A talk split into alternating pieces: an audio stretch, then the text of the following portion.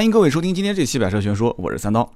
今天这期节目呢，我们聊的这个车型有点多啊，但是不要紧，为什么呢？因为秦一百、唐一百作为一个改款车型，呃，说到的点还是比较清晰的，而且大家在网上如果是关心这个车的，很多也不用我去废话啊，自己在网上随便搜搜，甚至有些人可能还是以前从啊一四一五款的老秦开始看的，一直看到现在啊秦一百的上市，很多人其实也知道，去年啊上海是出过一个政策。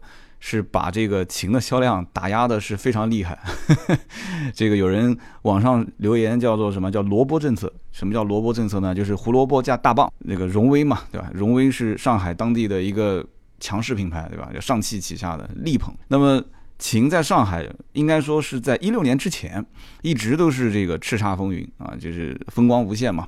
我去上海的时候，经常也会看到啊，不管是这个地铁站旁边啊，还是这个火车站啊，都能看到很多秦。大家都懂的啊，为什么这些地方会有秦在那边？上海的牌照本身也贵，对吧？那你说这个荣威的 E 五五零一个月卖不到一千台车，那肯定领导脸面面脸面肯定是没地方放嘛。那怎么办？必须得出政策。所以去年啊，就是二零一六年的年初出了一个政策，当时的这个政策呢是什么呢？就是说啊，要把这个油箱要限制在四十升以内，然后呢排量。必须是一点六升以下，工况就是混合动力的工况油耗要在五点九升有以下。所以你看啊，一点六升四十升的油箱以下，加上五点九升，呃，比亚迪的秦就差一项没有达标，就是油箱。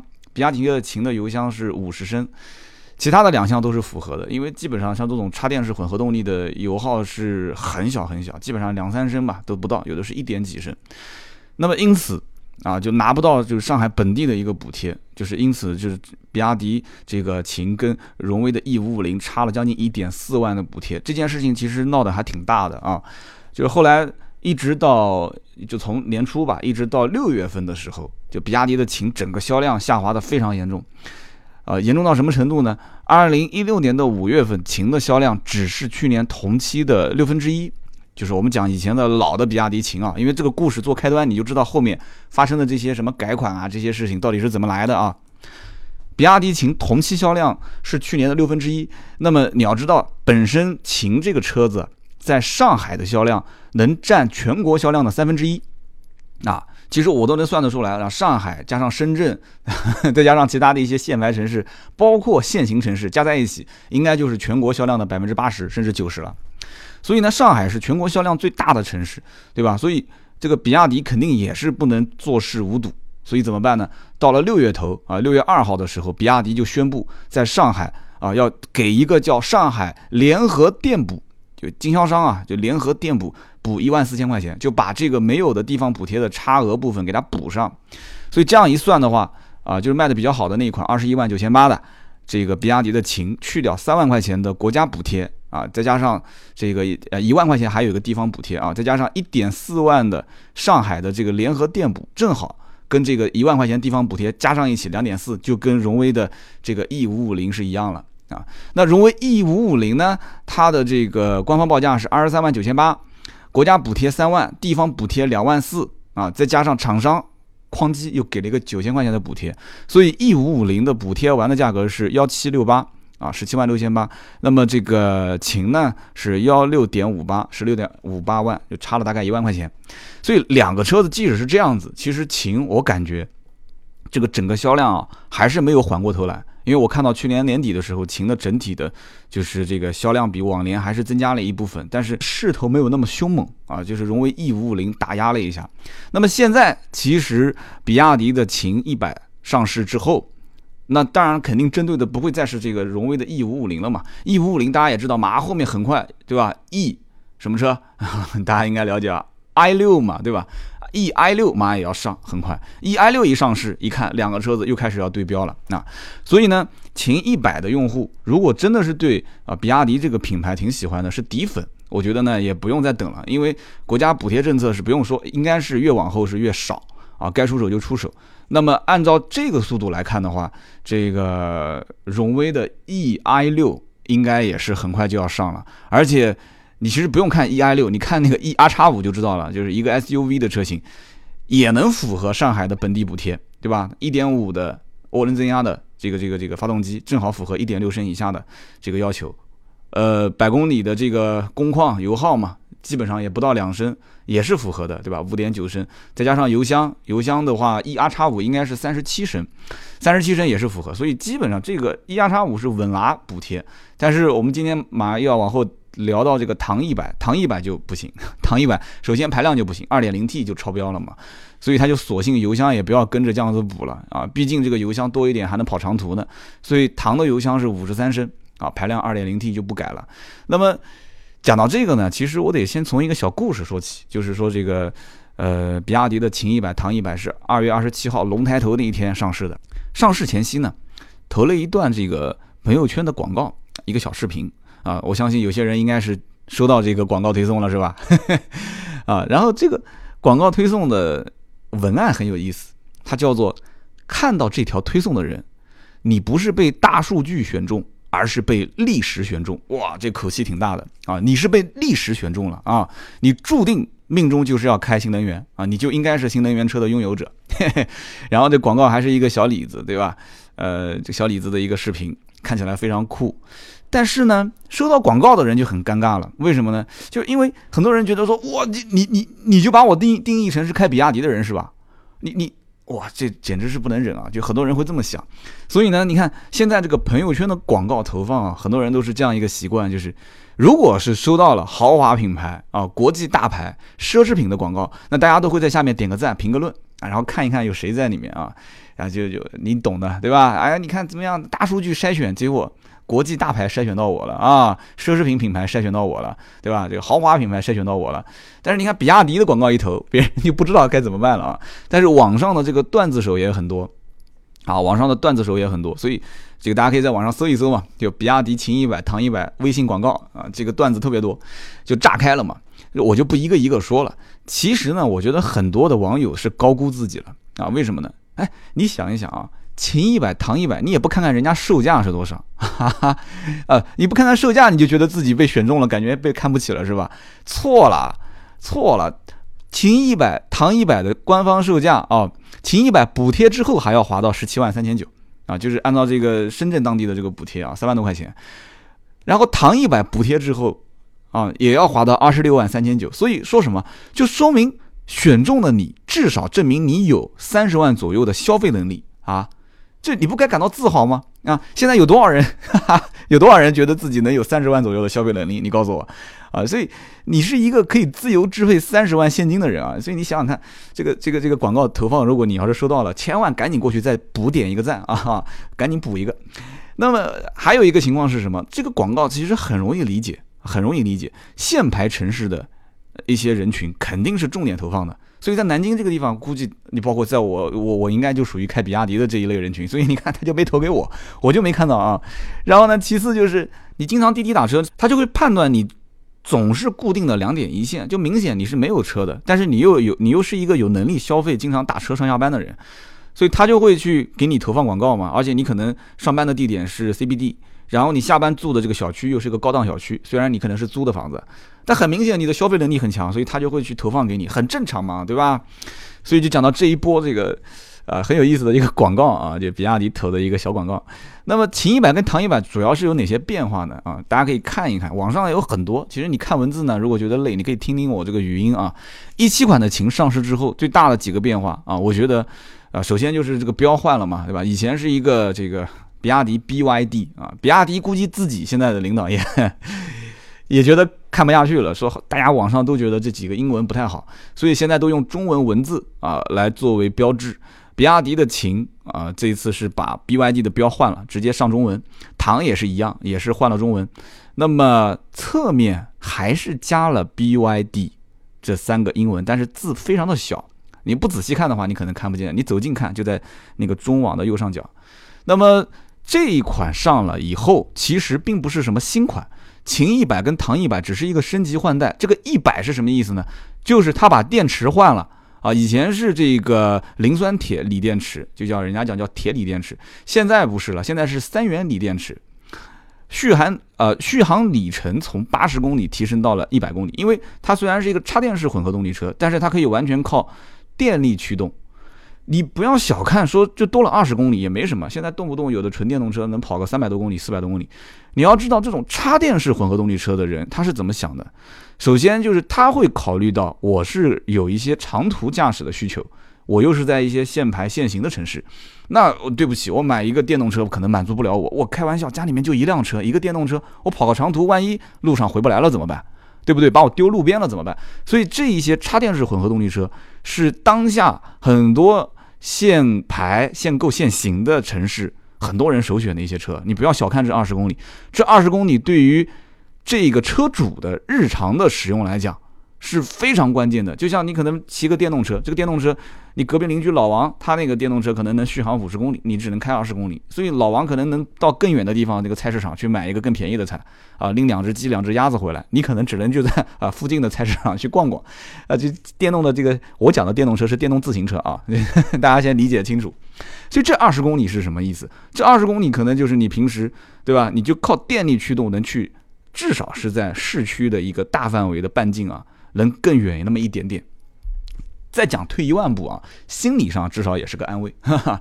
所以呢，这个秦一百、唐一百，这个一百的意思就是它的续航里程从以前的八十公里提升到了一百。你也可以说以前是秦八十啊，秦八零、唐八零，现在叫秦一百、唐一百。那么除此之外呢，秦跟唐的这个二零一五款。仍然在售啊，仍然在售，两边的价格应该也是会稍微有一点点区分。你们可以到经销商那边去问一问，具体的我也不是很清楚。说实话，南京卖比亚迪的 我也不是很熟。南京我认识的这个 4S 店老板还挺多，真的，比亚迪老板我不认识，销售我也不认识啊。所以，因此可见，你看我们是身边基本上没什么人开比亚迪的车啊。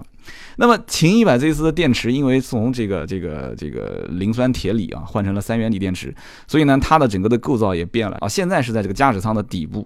而且是个梯形锂电池，以前是在这个后排座椅的，就是这个靠背的位置。所以呢，它现在把这个电池移到了驾驶舱的底部之后呢，呃，把后备箱空间移出来了。所以呢，你可以去看这个车打开来以后，后备箱明显没有一个凸出来的，那就是新款啊。如果说它凸出来的，那就是老款，就是以前的这个秦八零。那么油箱这次是重点我去关注的，因为我觉得这次的秦一百一上市，我第一时间我就想看它的油箱是多少升。果不其然啊，改到了三十九升。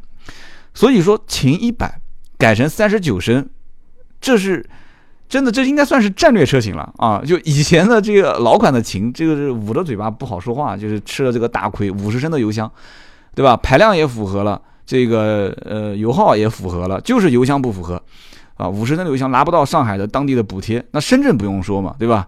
呃，深圳你看比亚迪就是深圳当地的这个 品牌，而且支柱型企业，你想想看，深圳怎么可能不？不去补贴这个当地的品牌呢？肯定的嘛。所以说，在上海就吃了哑巴亏。二零一六年就吃了哑巴亏。前面我说过了嘛。这次秦一百把油箱改成三十九升了，对吧？所以我记得曾经我在网上见过有一些人说，4S 店当时也是猜到了这个秦一百将来有可能会把油箱变低，就是变成符合上海的补贴要求，所以到处收订单，就跟大家说订单先交给我，然后回过头来上新款。啊，上新款肯定有政策嘛，所以你可以到时候选择买新款，或者是买现在老款。你不买我也退定金给你，就是先控着手上有钱准备买秦或者是买荣威 E 五五零的人，让他们先把钱拿过来，先放在这个地方，然后店家再给一个什么装潢补贴什么的，我也不知道。我听很多论坛里面的人在议论，因为我我我。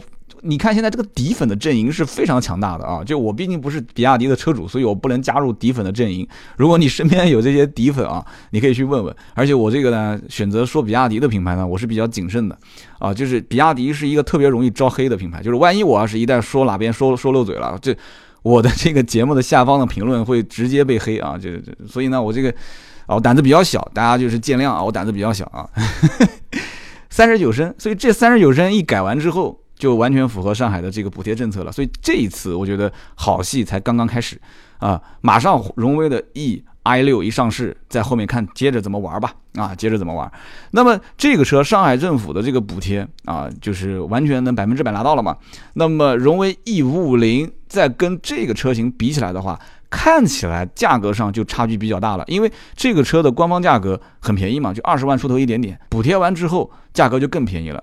但是有一点啊，大家没有发现，其实秦一百跟唐一百只是表面上把价格拉低了，而实际上配置是减了很多。有人开玩笑讲啊，有人开玩笑是这么说的，说其实呢，秦跟唐。啊，唐本身就是一个二十多万的车，最贵的那个就不说了啊，就是唐本身就是个二十多万偏三十万的车，秦本身就是一个啊，也是一个二十多万偏三十万的车，但是呢，补贴完之后，其实秦就是一个十六七万的车，能这么理解吧？但是比亚迪想把秦打造成一个偏三十万的车，就是你实际支付的价格啊，就是补贴完之后的价格是三十万，所以呢，秦表面上是把价格拉低了，但实际上是给了你一个，给了你三个选装包啊。如果你注意看，就是有一些，就如果你了解秦，你注意看这个车子的后续的一些报道，因为外面的很多的一些媒体记者可能就是写软文啊，就正常说这车上市了多少钱啊，就就补贴完之后是多少钱？你一看，哎呀，这补贴完之后很便宜啊，那补贴完才十七万三千九啊，这挺好的嘛。但是你其实再看配置的话，你会发现和现在在售的秦的配置差很多。啊，所以呢，你需要加选装包啊，就就你看，比比亚迪厂家很聪明，去年应该钱也没少赚啊。加选装包 A 包呢，就是选装包 A 型，叫什么呢？叫一万块钱，一万块钱加一万的话，你官方报价就变成二十一万九千九，补贴完就成十八万三千九。那么加了这一万块钱，多了什么？十二点三英寸的全液晶数字仪表啊，就是你驾驶的正前方多了一个十二点三英寸的全液晶数字仪表啊，然后多了一个后排的一个二百二十伏的插座。啊，然后三点三千瓦的壁挂式的充电盒，电动天窗啊，电动天窗是加了钱才有的啊，十七寸的双色铝合金轮毂啊，米其林轮胎，四门电动车窗防夹啊，然后前舱盖的一个这个这个这个支撑杆是液压的了啊，就是你要不加这一万，对不起，你这个前舱盖的这个 这个前舱盖啊，引擎盖打开你还得用手去把那个拨杆拨上去啊，然后呢，后排空调中央出风口。就是多了一个后排出风口嘛，然后多了双区恒温空调，多了定速巡航，然后有了四 G 网络啊，然后右前影像，这个你懂的，在某一些狭窄的地方，右前影像还是比较管用的。然后呢，发光的换挡手柄，这很有意思，发光换挡手柄，我以前微博上发过啊。所以多这一万块钱，我马上就给你车子升级成另外一个配置。那么有人讲说还是不够，对吧？就是有钱但是没地方花。那三万块钱，三万块钱多更多一些东西，什么 PM 二点五啊、胎压监测啊、环绕立体声啊，这些都有了。啊，这个你自己去看吧，很多我不一个一个说了。再加多少钱？就是第三个 C 选装包六万。那就更多了，什么什么三百六十度的全景影像啊，什么后视镜记忆、七部气囊、后排座椅气囊、侧安全气囊、行车记录仪，这些就是你现在看到的，就是网络上所有的那些宣传照片，那个车型就是加了六万的这个选装包的比亚迪的秦。那么加完之后的价格是二十六万九千九，打完折之后的价格是二十三万多。所以在这样的一个基础上，很多人就会觉得说，其实秦呢。是干了两件事情，就是秦一百。第一件事情就是把秦的入门价格其实是拉低了。那有些人说我不要那么高的配置，我就要最低配。那这个配置其实补贴完，各地的补贴不一样啊。其实真正补贴完的价格也就在十七万上下。那么有些人觉得说，那既然是买就这一辆车，在限牌城市，对吧？这车子又是插电式混合动力，我可能眼瞅着两三年、三五年我也不换车了。那很有可能有些人他愿意去加这个选装包的钱。这个是实话实说啊，那我们再看看还有什么地方不一样啊？这个车的悬挂也有变化啊，前悬挂横向稳定杆的连接位置由这个摆臂的位置更换到了减震器上面，那么后悬挂也改成了以前是非独立悬挂对吧？有力梁的，现在变成了多连杆，所以这一点上我觉得应该讲说啊，提升竞争力了吧，算是啊，这个你要知道成本上肯定也不一样了嘛。那么紧跟着就是内饰，内饰方面呢，除了一个方向盘变成一个可以下切的平底方向盘，对吧？然后标给换了，其他的基本上没什么太大区别。有人以前讲过说，秦老款车型如果手汗比较多，方向盘握着比较粘手，但是现在呢，整体来讲可能手感相对好一些啊。这也是看了这个老底粉、新底粉，查阅了很多资料，很多人都这么说啊，就方向盘握感更好一些。中网上面的这个琴，包括方向盘上的琴，包括。整个的内饰全是中文汉字，这一点就仁者见仁，智者见智了 哈。这比亚迪就是这个特色。我记得我在北京车展、广州车展上面，我逛比亚迪的时候，我就在想，我在想什么样的人会去买比亚迪的这些车型啊？因为毕竟全都是很多汉字的话，就打心底里面觉得是有一点点 low，但是呢，又打心底里面有点觉得挺有骨气的。哎，中国人干嘛要写英文呢？对不对？是不是这个概念？中国人就中国人，就看中文呗。你整几个英文干什么呢？但是有的时候想想看，是这样子吗？就像我们这个同事有一次说，他说：“你看啊，中文报纸上放几颗瓜子，拍个照片发到网站上，你会觉得特别 low。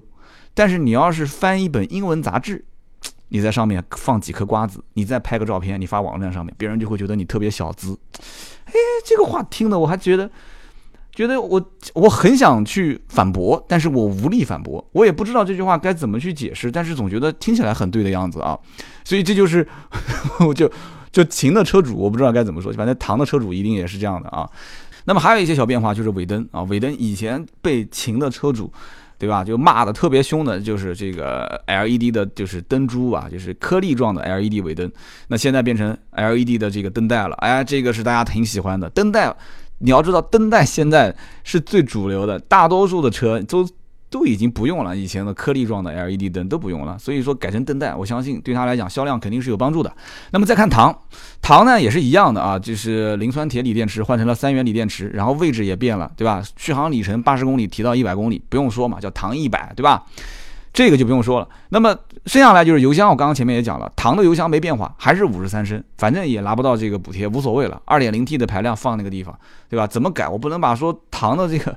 这个发动机变成 1.5T 吧，对不对？既然都已经是 2.0T，但是我猜测不排除比亚迪会用小排量去换唐，然后拿补贴，有可能。为什么呢？因为我总觉得你不能让 eRX5 就卖的那么开心啊，对不对？eRX5 一上市，1.5T，三十七升的油箱都能符合这个补贴政策，所以我看不太懂。我觉得唐应该是要出一个小排量的，符合政策的，至少去牵制一下 eRX5。那么。这个唐的标也是换了，然后机舱盖上面也是变成了一个这个有个装饰性的散热口，但是那那个只是为了让车子看上去更运动，而不是真的说散热。然后车顶加了一个鲨鱼鳍的天线，对吧？雾灯也改成一个偏赛车式的造型，尾灯呢就刚刚也说了，就跟琴一样的，尾灯是从颗粒状的 LED 变成了灯带，就基本上外形上有一些变化，内饰没有太多变化，也是平底方向盘，然后换了一个中文唐的 logo，呃，最大的变化就是多了一个。你可以用，也可以不用的第三排座椅，这样这样子的话就变成二三二七座。那么整体来讲的话，秦跟唐这两个车子呢，因为毕竟我是在南京啊，我也不限牌也不限行，所以我没有太大的体会。所以你看，我前两天我发了一条微博，我说，呃，大家可以说说这个理由，就是那些不在限牌限行城市的人为什么要买这些新能源的车？那么我看到很多人也在回复，你如果感兴趣的话，你也可以上我的微博去翻三月五号的那一天叨叨夜话，你可以给我留言，我很想听一听，或者在节目下方留言也可以。我就想知道，就是那些不在限牌限行城市的人，他们是怎么想的？那你说，荣威跟比亚迪这两个，一个上海的地头蛇，一个深圳的扛把子，对吧？这两个现在是互相抢地盘，这没办法，因为毕竟这个是高利润的一个产品，是不是？那必须得打这一仗是。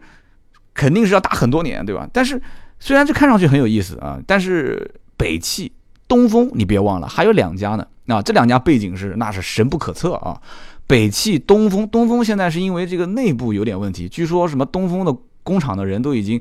直接给拉到这个本田的这个工厂去了，东风本田去了，说你赶紧去去生产这个本田思域吧，那边加价都捧着钱，一帮和兄弟就是就要要要提车，天天要砸店了都得，所以把东风的这个东风汽车啊，东风汽车的那一帮员工拉过去了，所以北汽、东风两个都是虎视眈眈，要在新能源上面整一点事情出来的。今年还真的新能源这个事情啊。大势所趋，对吧？国家现在也在开会，也给了很多政策啊，就是说甚至要众筹去做这个充电桩。所以我觉得新能源是应该要关注了。而且，呃，算笔账啊，你说我要是在南京，我本身也没有什么牌照的需求，南京上牌也很便宜，我买一个新能源的比亚迪的秦或者是比亚迪的唐，我图什么呢？大家告诉我，你说我图什么呢？比亚迪的唐，我你说什么环保的理念，这都是虚的。什么环保不环保的呢？你说是不是？对吧？有钱就多，对吧？都用，没钱就少用，对吧？你这些电啊、水啊，虽然我们提倡正能量啊，大家肯定是要节约用电啊，节约用一些这些可见的资源，但是这东西说的太大了。我觉得就从随手做起来讲的话，新能源并不是我现阶段一个作为家里面的大件，作为一个这个这个应该怎么说呢？作为一个就添置一个就类似像固定资产一样的东西。我总归得有一个能说服自己的理由吧，要不然我怎么说服自己呢？我还好，我有一个固定的车位，对吧？这固定的车位，我有有的时候我在想，我是不是可以给它装一个充电桩，然后给刀嫂买一个这个所谓的新能源车啊？平时给他开开，他平时开开用电嘛，对吧？也挺省钱的。充个电也花不了几个钱。那我要如果偶尔跑个长途或者去个比较远的地方打打球，哎，我也可以开开。但是买这个新能源车对于我来讲的损失的东西就是，首先这个车子的预算不低啊，真的是不低。我要买个比亚迪的秦的话，那基本上就赶得上这个价格。你看，连一个小宝马一系等它打完折都能买得到了，是不是？二十万出头的小宝马一系，一系三厢，肯定铁定打完折之后价格就在十七八万嘛。那就我图什么呢？那么另外一个就是真正这个油耗能省多少，对吧？你看比亚迪唐现在网上说油耗基本上就是混合动力开起来五六个油啊，也有说六个多一点，基本上我看下面都是五到六之间。比亚迪秦也差不多吧，对吧？虽然是一点五排量，但是也差不多是四到五五上下。那么这个油耗你说低？我倒觉得说也还好吧，因为现在你看啊，合资品牌很多车基本上油耗就是你如果是一点五升往上跑，基本上油耗肯定是做不到那么低嘛。但是也有一些小排量的车子，如果仅仅是日常代步的话，油耗其实做的也挺低的。那这个，而且大多数人买完车之后，有多少人天天记自己的这个车花了多少钱的油呢？大多数还是要用就用，不用就不用，就放那个地方，对不对？真正一个月说因为加油。导致我实在是开不起这个车了。我到目前为止，我还没听说过有这样的一类人啊，说有这样一类人因为加油加不起了，说开不了这个车了。没有，从来没听说过。油价最高的时候我也没听说过。所以新能源车真的针对这些限牌城市，包括限行的城市，是很给力的啊！你看我在汽车之家看点评，全都是深圳、上海、上海、深圳，哎。还有成都跟西安也有很多，有人说怎么成都、西安买这个车的人很多呢？没听说那个地方限牌，成都、西安是限行城市，哎，限行城市，所以新能源车它不限行，什么时候都可以开啊。所以这里面呢，就提醒大家一句，反正在选这种新能源车的时候呢，结合自己的自身的一些需求点，我觉得呢，其实作为三厢的轿车来讲的话，啊，大多数人其实比较的范围内。啊，比亚迪应该是逃不过的这个牌子，然后包括我刚刚说的，像荣威，荣威马上会上这个 E i 六，这两个肯定绕不过的。北汽再看看，然后其他的一些再看一看，然后综合下来再看看销量，再看看它的保修，再看看它的口碑，大多数人其实最终落下来应该就是在这两个品牌。那么因此今天呢聊这两个车，说实话。不知道有没有给你们有些什么样的帮助啊？如果有最好，没有的话你们也别喷我，毕竟三刀不在这个限牌限行城市啊。聊这个车呢，总总体来讲就是从市场的角度去分析。那我们接着再带一句啊，也不是一句了，就再带一段宝骏五幺零的分析啊。宝骏五幺零呢，叮叮叨叨聊汽车节目里面也会带着提一下。那么今天这期节目我呢也是带着去说一下宝骏五幺零。为什么呢？因为五幺零这个车子，一个是网络微博上、微信上很多人在问啊，我们最近也会推一篇宝骏五幺零的这个微信推送，就是把整个配置给大家做一个分析。那么从我自身来讲的话，这个车型也是到目前为止我看到的宝骏家族里面上市的车最年轻化的一款，而且上市发布会在深圳，对吧？请了这个张震岳，张震岳是。哪个年代的偶像，就是我们这一代人的偶像啊！很多的一些，我估计九五后、九零后应该是听过歌，但是不会像我们那么有情怀。我曾经节目里面也说过的，张震岳当年那一首就《爱我别走》最流行的时候，正好是我跟初恋分手嘛，对吧？你想想看，那是哪一年？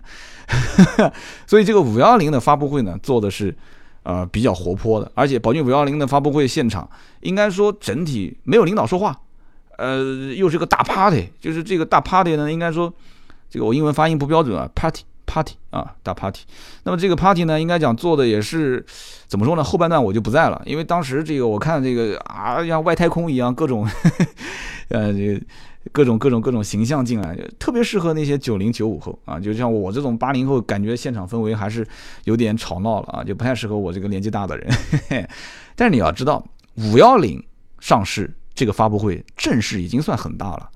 宝骏三幺零的上市是很简单很简单的，宝骏五六零是没有上市发布会的，这就是一个非常大的变化。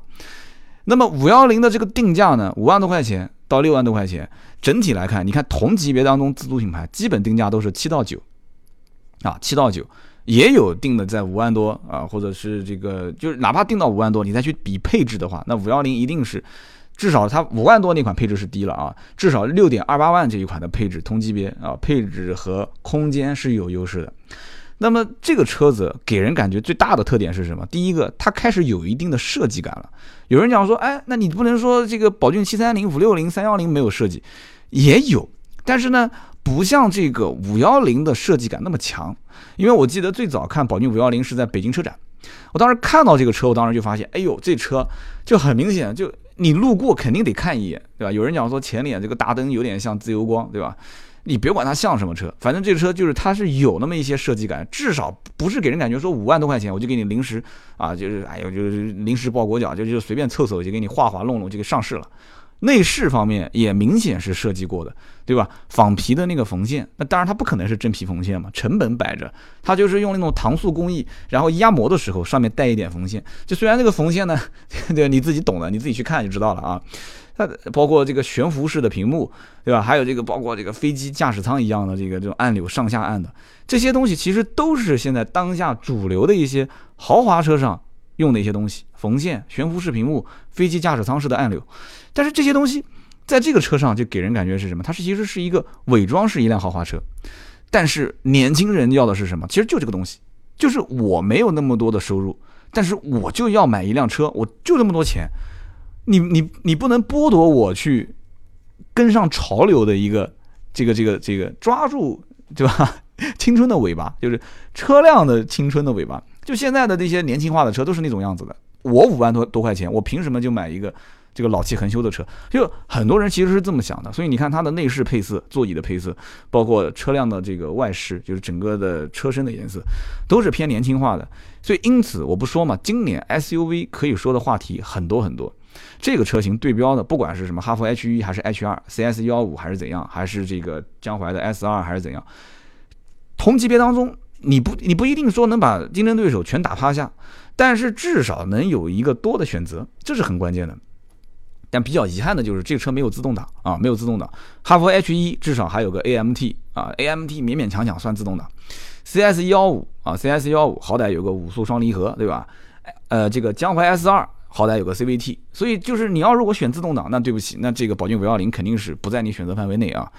这个车子又年轻化，年轻化你不能年轻化光照顾男同胞，你也得照顾女同胞，所以我就强烈建议这车得上自动挡，一定得上。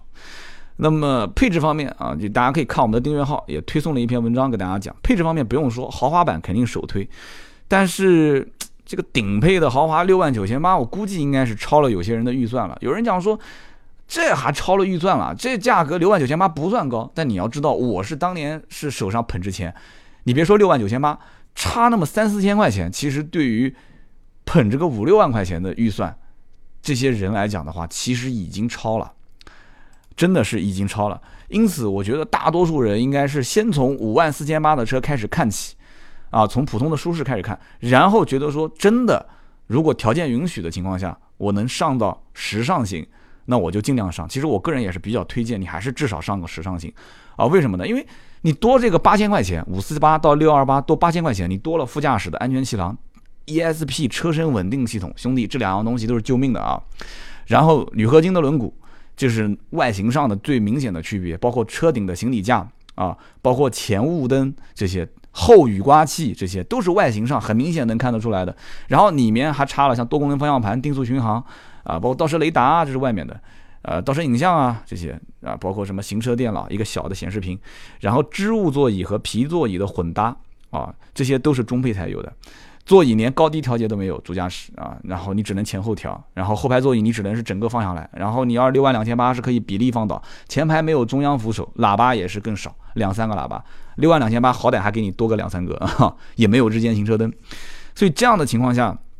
我个人建议，能上六二八，尽量不选五四八啊，不要选五万四千八，差八千块钱还是比较值。那么六万两千八再往上多七千块钱，多东西更多了。侧面的安全气囊、胎压监测、无钥匙进入、无钥匙启动这些东西，你看虽然是一个五万多块钱、六万多块钱的车，但你进去之后，你发现，你看带个妹子，上面还有无钥匙进入、无钥匙启动，那至少妹子觉得这也是个高配，对吧？将来你还是一个奋进向上的小小小青年，对吧？啊，这个所以。这个全景天窗，对吧？这看起来全景天窗，妹子也不知道多少钱。你可以告诉她这车十万块钱上路，哎，那妹子觉得十万好歹也行了，啊，她也不会真的去查，你知道吧？配置比较高，啊，真皮方向盘，仿皮座椅，主驾驶电动调节，后排可以有个角度调节，带个 GPS 导航，喇叭数量也多了啊，六七个。那么这样的话，加上后排有个隐私玻璃，对吧？年轻人都需要后排隐私玻璃啊，电动折叠后视镜，自动空调。所以六九八基本上是应该首选啊。但是有些人真的是预算不是很多啊。虽然说厂家也是给了一个什么首付五千一，十二个月免息，但这个只是应一时之。啊，这个这个你急需一辆车，但是又没有那么多钱，只是应一时之需。五千一的首付，十二个月的免息，但其实你后面你要贷款三年，你还是还贷压力比较大，然后每个月的还贷还是有利息的，只是没免你一年，但是三年是低利率。但是我觉得比我当年已经好多了，你至少现在你花五千一，对吧？你有那么一个通道，你可以买一辆这个车。你看我们当年什么车可以选？五万多块钱，五万多块钱，其实我们当年就是一个一点三的雨燕。啊，你 Polo 人家都买不起，Polo 的价格很贵的，所以说 Polo 飞度开骐达的那些人，我都觉得哇，好羡慕啊那个时候。所以现在你看，选择面是很广，这是一件好事。所以我觉得今年啊，这个自主品牌的整个的调性，应该讲还是，呃，怎么说呢，就是厮杀的比较严重。就整个调性就是，我是死咬住这一块市场。我既然你像宝骏就是这样，宝骏就是耕耘的，就是更打价格战嘛，就是它一上市，基本上价格就拉得很低。就宝骏是拉低价格，就是死磕这块市场，然后其他的有些品牌开始啊，有的讲品质啊，有的是讲这个啊性能啊，有的是开始往高端上面冲啦啊，有的开始做中大型 SUV，就是个人走的调性都不一样啊。我觉得呢，其实宝骏这样走呢也没错，就如果真的是能把量跑起来都没有问题，但是也比较难的一件事就是将来。我很担心，就是如果一直是这么玩的话，将来这个会经历一个很痛苦的转型。因为我不相信宝骏将来他不想去做中级车，不想去做啊，就是自主品牌的就是中高端车型，我不相信。所以这是一件很头疼的事情啊。就是现在销量确实一上一款车就卖得很好，那宝骏三幺零都能接两万多张订单，两厢车诶，一个两厢车，一个小的两厢车都能卖得这样，所以五六五幺零这车基本上不用想的，销量应该是不会差。那我们今天聊了这么多啊，一个秦一百、唐一百，一个宝骏五幺零啊，希望大家对你们买车是有帮助的。因为我们现在聊车，基本上从市场角度，从这个车子的整体的一个竞争性上来去分析。对大家，如果说你们看了那么多的一些啊视频类的那些大咖的啊各种讲解和评测，能不能结合到我这里？给你一个比较完整的一个一个印象，呃，好歹这些车都是一些新上市的，哪怕你就跟别人撸个串儿、吃个饭啊，这里面有一些点，你要如果 get 到了啊，你能你能接收到的话，我觉得没问题啊，应该是挺好。那么今天这个节目时间也比较长啊，我相信很多人都是听到最后是铁粉，对吧？今天这期节目呢就到这里，更多的原创内容可以搜索微信、微博“百车全说”，大家一定要关注微博哦。微博“百车全说”今后会是我视频首发的地方啊！“百车全说”的微博一定要关注。那么我的私人微博是“百车全说三刀”，平时呢我会去拍一些自己的对很多车的一些啊看法，一些小的这个视频，很短，大家感兴趣也可以关注我。今天这期就到这里，下期接着聊，拜拜。